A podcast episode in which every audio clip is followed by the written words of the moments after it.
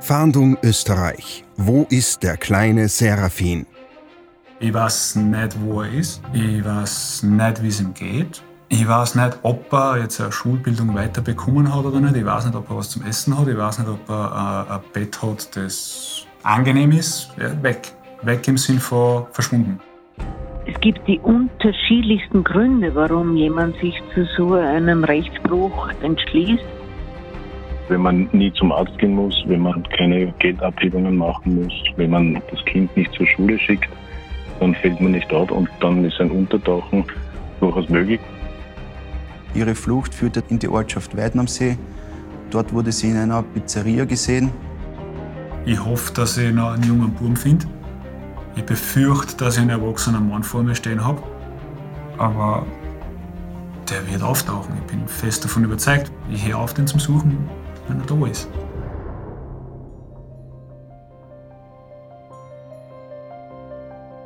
Serafin ist erst sieben Jahre alt, als er mit seiner Mutter Desiree Köberl spurlos verschwindet.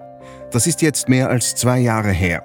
Desiree wird vorgeworfen, den heute zehn Jahre alten Serafin ihrem Ex-Ehemann Alexander Köberl entzogen zu haben und das Kind an einem geheimen Ort zu verstecken. Sind die beiden vielleicht in Portugal oder Spanien, so wie es die letzten Polizeidaten nahelegen? Es gibt aber auch Spuren, die vermuten lassen, dass Mutter und Kind schon längst wieder in Österreich sind. Die Frage bleibt also, wo ist der kleine Seraphin und warum ist Desiree mit ihrem Sohn untergetaucht? Für zielführende Hinweise gibt es eine Belohnung von 5000 Euro. Jetzt ermittelt ganz Österreich. Im großen Servus TV Podcast Fahndung Österreich sprechen wir über ungeklärte Kriminalfälle. Haben Sie Hinweise, die helfen können, den Fall zu lösen? Dann melden Sie sich rund um die Uhr unter der Telefonnummer 059 133 133. Mein Kollege Florian Lettner spricht mit den Experten der Polizei, die den Fall bearbeiten und alle Details kennen aber auch mit Seraphins Familie selbst. Vielen Dank, Hans-Martin Paar. Um uns einen ersten Eindruck von diesem Fall zu machen, lassen wir den Ermittler Norbert Kreil zu Wort kommen. Er kennt alle Fakten zum vorliegenden Fall. Tauchen wir also ein in unsere Geschichte. Wir schreiben den 22. Februar 2019 und wir sind am Bezirksgericht Wiener Neustadt. Bei der Gerichtsverhandlung beim Bezirksgericht Wiener Neustadt wurde der leiblichen Mutter nicht das Sorgerecht zugesprochen, das alleinige Sorgerecht, sondern den leiblichen Vater Köberl Alexander. Nach meinen Vermutungen ist dieser gleich daraufhin in die Schweiz geflüchtet, hat sozusagen ihre letzten Sachen mitgenommen und daraufhin mit dem PKW Toyota Starlet mit Wiener Kennzeichen in die Schweiz. Ihr Motiv war dahingehend, glaube ich, ihr Kind in sozusagen für sich zu behalten und außer Landes zu bringen. Die Schwierigkeiten in diesem Fall bzw. bei diesen Ermittlungen ergaben sich dadurch, dass mehrere Ermittlungen innerhalb des Familienkreises genauso wie im Bekanntschaftskreis der Köberl Desiree geführt worden sind und mehrere Personen dieses Kreises haben sich sehr bedeckt gehalten. Der leibliche Vater Köberl Alexander ist am 25.02 in Wien 23 auf die zuständige Polizeiinspektion gegangen und hat dort die Anzeige wegen Abgängigkeit seines Sohnes Köval Serafin erstattet. Sofort wird eine nationale Ausschreibung zur Fahndung veranlasst, aber leider ohne Erfolg. Und auch ein Ausreiseverbot wird verhängt. Doch Serafin und seine Mutter bleiben bis heute spurlos verschwunden. Dann haben auch äh, Erhebungen ergeben, dass sie schon lange vor der Flucht äh, Anmerkungen gemacht hat, dass sie nach Spanien, Afrika oder auch Jamaika flüchten wird. Die beschuldigte Köbel Desiree zusammen mit ihrem leiblichen Sohn Köbel Serafin ist schwer zu finden, da sie sich vermutlich in immer irgendwelchen Kommunen äh, versteckt hält und mit diesen auch immerzu weiterreist. Die Ermittlungen haben ergeben, natürlich auch unter, unter Verwendung von Handyauswertungen, dass ihr angedacht wurde, nach Portugal zu flüchten in die sogenannte Kommune Chimbolo Circo. Das ist in der Region Alentejo in Portugal. Bei der Kommune handelt es sich um eine sogenannte Wanderkommune. Sie haben also keinen festen Wohnsitz und wohnen in Zelten. Somit ist es auch sehr schwer, die beiden Vermissten zu finden. Die Erhebungen im Familienkreis und Bekanntschaftskreis äh, haben sich hier sehr schwer gestaltet, da sich die Familie und der Bekanntschaftskreis hier sehr bedeckt gehalten haben. Einige Familienmitglieder und, und Mitglieder des Bekanntschaftskreises haben hier auch als Fluchthelfer und Fluchtunterstützer fungiert. Und zwei dieser Mithelfer aus dem familiären Umfeld werden in weiterer Folge dann sogar verurteilt, und zwar wegen Beitragstäterschaft zur Kindsentziehung. Der Lebensstil der Desiree ist eher als alternativ einzustufen. Sie wohnte zum Beispiel auf Campingplätzen, in Hütten. Sie geht auch den Containern nach, sprich das Verwerten von Lebensmitteln, welche von Lebensmittelgeschäfte als nicht mehr verzehrfähig eingestuft werden.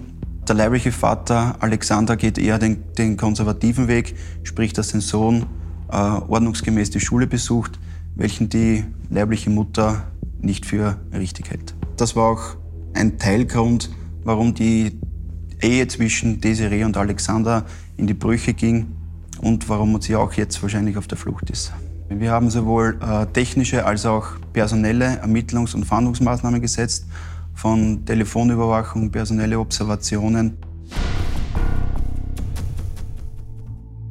Es gibt Hinweise, dass sich die beiden in der Schweiz, in Spanien, Portugal oder sogar wieder im Burgenland und Niederösterreich aufhalten.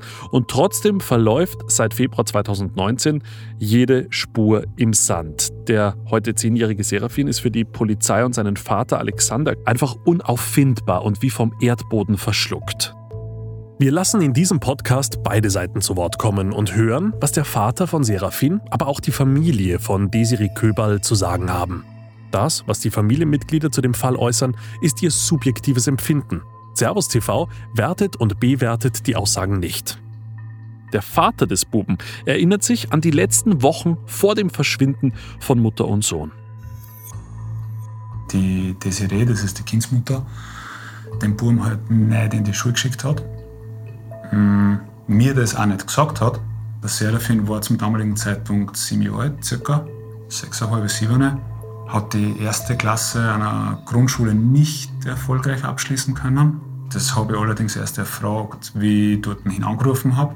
Und ja, danach ist dann alles recht schnell gegangen. Also von über Jugendamt, Bezirksgericht bin ich dann irgendwie zu einer alleinigen Absage gekommen.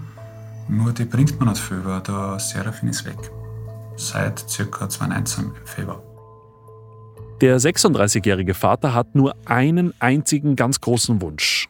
Die Hoffnung ist, dass es ihm gut geht. Die Desiree war eine Zeit lang doch eine liebende Mutter. Bei all ihren, ich sage mal, anderen Ansichten, was zur Schule und Staat und so betrifft, hat sie doch eigentlich auf den Seraphin immer gut geschaut. Zumindest solange ich das beobachten habe können. Und am Schluss, das letzte Jahr, ist dann halt schon ein bisschen auffällig geworden, dass er auf einmal wieder zum Bettnessen anfängt, weil er halt in der Wohnsituation, wo er mit seiner Mama lebt, wahrscheinlich zehn Meter durch eine Wiesen auf ein Plumpsklo gehen muss, weil es halt in dem Haus, in dem sie wohnen, außer einem Gartenschlauch kein fließendes Wasser gibt. Das, das habe ich auch am Jugendamt erzählt. Die haben dann gemeint, da ist ja nichts dabei. Das Kind wird geliebt, das ist in Ordnung. Ja, ich habe dort meine Bedenken geäußert, eben, dass das Gebäude, das Gebäude, die Hutzitten, die hat keinen Boden gehabt, da war Erde, kein Fußboden. Und da war kein Estrich, es war halt Erde. Es waren vier Pflöcke in die Erde geschlagen, da waren rundherum Bretter angenagelt und so hat man irgendwie so was ähnliches wie ein Haus, Häuschen, dort hintern. Und wie ich das alles geschüttet habe und dann gesagt habe, hey, da gibt es kein warmes Wasser, da gibt es nur ein Verlängerungskabel, das vom Hauptwohnhaus dort um geschupft worden ist, dass man Strom dort hat, kocht wird in einem Wohnwagen, der vor der Tür steht und wahrscheinlich nicht mehr so mobil war zu der Zeit. Da bin ich dann nur gefragt worden, was für mich denn normal wäre, wie ich gesagt habe, dass das halt nicht normal ist in meiner Wahrnehmung. Also, weiß ich nicht. Ich war dann auch ein bisschen grantig auf die Herrschaften, weil man, was, was, was willst du mit denen Lange Zeit versucht sich Vater Alexander einzureden, dass es seinem Sohn Seraphin bei seiner Mutter trotz der ungewöhnlichen Lebensumstände gut geht. Doch dann häufen sich Hinweise, dass die Wahrheit eine ganz andere sein könnte. Einmal war der Seraphin halt bei mir, das war in dem Zeitraum kurz vor dem Herbst 2018. Da hat er sich dann wahnsinnig über die Badwanne gefreut und, und, und, und ja, natürlich. Also, bitte, okay, steht das Badezimmer unter Wasser, okay, wir werden das alle überleben. Nach eineinhalb Stunden oder was war das Wasser echt kalt. Und ich habe dann gesagt, komm, jetzt war es Zeit zum Schlafen gehen, das Wasser ist kalt, das ist nicht gut, deine Lippen sind blau. Aber der Seraphin hat gemeint, nein, es ist noch nicht kalt. Ihm ist nicht kalt. Und auf das hin, das habe ich dann auch mit meiner Mutter und meiner Schwester besprochen und die haben dann gemeint, naja, wenn man das öfter hat, dass man sich kalt wohnt, dann kommt man das wohl gewohnt werden auch. Und das waren dann, das waren so kleine Aha-Erlebnisse, so, wo man dann unmittelbar mit der Wirklichkeit konfrontiert wird und sich halt nicht mehr schädigen kann. Ja, sie hat den Buben eh gern, sondern wo man dann echt sehr schmerzhaft realisiert, okay, das geht in eine Richtung, die unter keinen Umständen mehr gut ist. Also es war sonst auch recht auffällig einfach, dass der Seraphin äh, sehr positiv ausgedrückt ein sehr abgehärteter Mensch ist. Negativ könnte man sagen, ein bisschen verwahrlost. Äh, weil eben die, die Sache mit dem kalten Wasser, das er offensichtlich gewohnt war, die Tatsache, dass er sich zum Schlafen gehen, das echt Überzeugungsarbeit braucht hat, dass er sich nur ein Pyjama anzieht und nicht noch Hosen und Socken und ein Pulli auch drüber. Also das lässt irgendwie dann doch darauf schließen, dass er es öfter mal kälter gehabt hat, als gut ist für ihn. Und ja, er hat aber irgendwie seinen Umgang mit der Situation gefunden, was ja umso schockierender ist, weil das heißt, dass das nicht hin und wieder vorkommt, sondern durchaus regelmäßig. Nicht zu sagen immer. Was soll man da dazu noch sagen? Der Vater ist regelrecht verzweifelt und sucht Hilfe in der Schule des Kindes. Dort erfährt er, dass die Mutter den kleinen Seraphin gar nicht für das kommende Schuljahr angemeldet hat. Alexander Köberl ist entsetzt und nimmt sich jetzt einen Anwalt, um die Zukunft seines Sohns in geordnete Bahnen zu lenken. Über diesen erfährt er, dass sein Kind schon über zwei Jahre keinen offiziellen Hauptwohnsitz mehr hat und somit nicht gemeldet ist. Augenscheinlich für mich waren es eh einen fixen Aufenthalt. Also, wie, wie heißt das? Sie haben ja einen steten Aufenthalt gehabt. Nur ich habe das daraus abgeleitet, dass ich ihn immer von ein, zwei verschiedenen Adressen abgeholt habe. Wie schon gesagt, dann ist er halt einmal eine Woche beim Freund in Wien heraus. Solange in die Schule geht, was so ist. Und dann ist er wieder eine Woche bei ihm daheim. Ja, okay. Akzept, tolerieren wir, akzeptieren nicht, aber tolerieren wir. Und auf dem Papier war aber die Desiree da schon lang also sie hat beim, beim Meldezettel angegeben, dass sie ins Ausland verzogen ist. Und wenn man das macht, dann kommt das eine Abmeldung in Österreich gleich. Und wenn man in Österreich abgemeldet ist, dann schert sich keine Behörde mehr darum, ob da ein minderjähriges Kind dann in die Schule geht oder ob es dem gut geht oder wo das überhaupt ist. Und das ist irgendwie auch ein bisschen ein, fahrlässiger Schlupfwinkel in unserem ganzen System, wenn ich mir das erlauben darf. Wenn die Desiree schlau genug ist, dann haben das sicher schon andere gemacht. Ich glaube nicht, dass sie so schlau ist, dass sie das als Erste gemacht hat. Der Verdacht liegt nahe, dass Desiree diese Tipps und Ratschläge von ihren Bekannten hat, die sie in der alternativen Wagenszene in Wien kennengelernt hat. Hier wohnt die damals 32-Jährige nämlich zeitweise in ihrem Wohnwagen. Die meisten von den Leuten, das muss man fairerweise sagen, die haben keine Kinder und wissen auch warum. Ja, die Leute dort, die Kinder haben, die beenden das Leben meistens recht schnell oder leben es halt dort weiter, aber sie schicken ihre Kinder in die Schule und man darf nicht auf die Idee kommen, dass der, wenn man das Kind was sieht, dass das in irgendeiner Art und Weise alternativer lebt als so manch anderer normaler Mensch. Ja? Aber man, der, der, der Serafin, der hat dann echt irgendwann zwei, drei Mal hat er sich auch recht stark gerochen, wo wir gesagt haben, na gut, gehen wir uns zuerst einmal waschen, wie es ihn zu mir gebracht hat oder wie ich ihn wo geholt habe. Ja? Und das das ist einfach nicht, das ist nicht okay. Das ist unnötig. Aus heutiger Sicht ist die Desiree wohl ja mittelmäßig abgedrehte oder durchgedrehte Person. Ich meine, was sie sich und dem Buben da antut, das ist nicht ohne. Und aus damaliger Sicht gesehen war es halt einfach, ja. Und was war ich aus damaliger Sicht gesehen? Wir waren doch beide damals irgendwie recht jung, recht alternativ angehaucht. Es war okay, dass man nicht immer und für alles, was man macht, Geld kriegt. Man hat im Geld auch versucht, ein Stück weit ein Feindbild zu sehen. Wobei versucht, aber im Endeffekt. Ohne Geld macht das Leben, glaube ich, auch keinen Spaß, aber wenn sie die Desiree das wahrscheinlich jetzt noch ganz fest einredet. Die beiden lernen sich jung kennen. Als Desiree mit Seraphin schwanger ist, steht für die beiden schnell fest, sie wollen zusammenbleiben und abgeschieden am Land ein gemeinsames, einsames Leben führen. Doch das Glück währt nur wenige Jahre. Alexander findet einen Job im Betrieb seines Vaters und pendelt 130 Kilometer zwischen Wien und ihrem Zuhause. Die beiden Eheleute leben sich auseinander. Also habe ich mich dann dort doch durchgesetzt und das Haus haben wir dann verkauft. Und mit dem Geld von dem Haus haben wir dann der Desiree einen Wohnwagen als, als Friedensangebot quasi wieder gekauft. Irgendwie so habe ich mir das in meinem Kopf zurechtgelegt gehabt. Und ja, sie ist dann mit dem Wohnwagen auch, auch original auf einen Campingplatz gezogen. Für ein halbes Jahr über den Sommer. ja, ja, war für mich noch okay. Damals habe ich einen Serafin einer sicher dreimal in der Woche gesehen. Es war damals auch schon klar, dass es sich relativ auf eine Scheidung zubewegt, aber ich war nicht der Meinung, dass man die Beziehung in irgendeiner Art und Weise retten könnte. Der Vater hofft, mit diesem Geschenk die angespannte Situation zu beruhigen. Genau, von dort her kommt mein Gutwillen der eigentlich bescheidenen Situation gegenüber.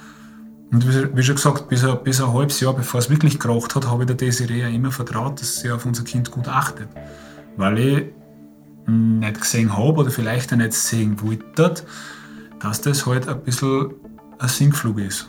Die war da auf einem Campingplatz, da hast du einen Anschluss gehabt für dein Wohnwagen mit, mit äh, Strom und dementsprechend war es eingeheizt. Das war vertretbar gewesen. Der Serafin war damals auch noch nicht schulpflichtig und wenn er ein, zwei Tage im Kindergarten fährt, ja mei, das ist kein Grund, um da streiten zu gehen. Ja? Das muss nicht sein. Ich, ich glaube aus heutiger Sicht, ich habe da ein bisschen zu viel Freiheiten lassen. Sie hat dann dort wohl Gefallen an dem Wohnwagenleben gefunden und hat es dann so weit ausgereizt, bis aus einem gesitteten Wohnwagenleben schon eher Vagabundenleben wird. Und das hat sie vermutlich bis jetzt. Desiree verlässt anscheinend in den folgenden Monaten mit ihrem Wohnwagen wiederholt das Land, kehrt aber immer wieder zurück nach Österreich. Im Jahr 2018 stellt Vater Alexander dann Nachforschungen an. Auf einem Meldezettel von Desiree, der ihm zugespielt wird, ist vermerkt verzogen ins Ausland. Somit sind sie und ihr Sohn für die Behörden unterm Radar, wie es der Vater ausdrückt. Sie hat dann noch einen Briefkasten gehabt in der Gruft. Auch das finde ich irgendwie wenn wir so ein Sozialstaat sind, wie gibt es das dann, dass eine Frau mit Kindern Briefkasten in der Gruft haben kann, ohne dass da wer über Nos hat, dass die Frau ein Kind hat? Das, eigentlich ist das also. Ich hätte mir gedacht, dass das in Österreich anders ist, dass die, die, die einzelnen Behörden da ein bisschen miteinander reden. Bei der Gruft handelt es sich um ein Betreuungszentrum und eine Notschlafstelle der Caritas Wien. Vater Alexander zieht die Reißleine und schaltet seinen Anwalt ein. Anfang des Jahres 2019 wird ihm vom Bezirksgericht Wiener Neustadt das alleinige Sorgerecht für seinen Sohn Serafin zugesprochen. Februar 2019 war die Verhandlung wo ich die Desiree zuletzt gesehen habe. Ich vermute einfach einmal, dass sie aufgrund dessen, wenn man sitzt dort dann zwei, zweieinhalb Stunden und bespricht alles Möglichste. Und da denkt man sich ja nachher sein Teil. Und den Teil, den sie die Desiree gedacht hat, der dürfte besser sein, uff, das kommt knapp werden. Und dementsprechend hat sie sich einpackt und das gegangen. Seitdem fehlt jede Spur.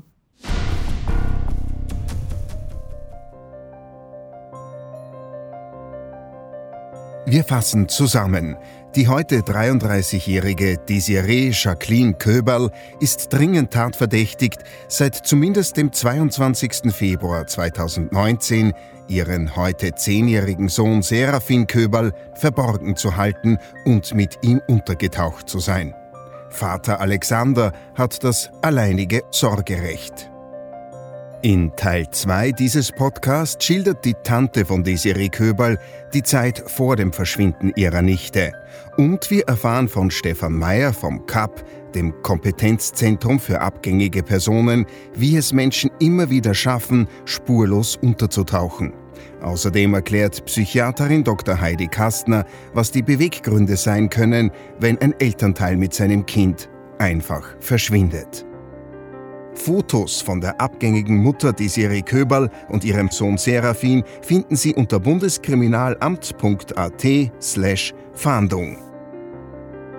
Für zielführende Hinweise gibt es eine Belohnung von 5000 Euro. Wenn Sie Hinweise haben, die zur Lösung dieses Falls beitragen, dann melden Sie sich rund um die Uhr unter der Telefonnummer 059 133 133 oder unter der E-Mail-Adresse fahndung-österreich.bmi.gv.at. Mehr zum Fahndung Österreich Podcast finden Sie unter servustv.com slash podcasts sowie bei allen gängigen Podcast-Anbietern.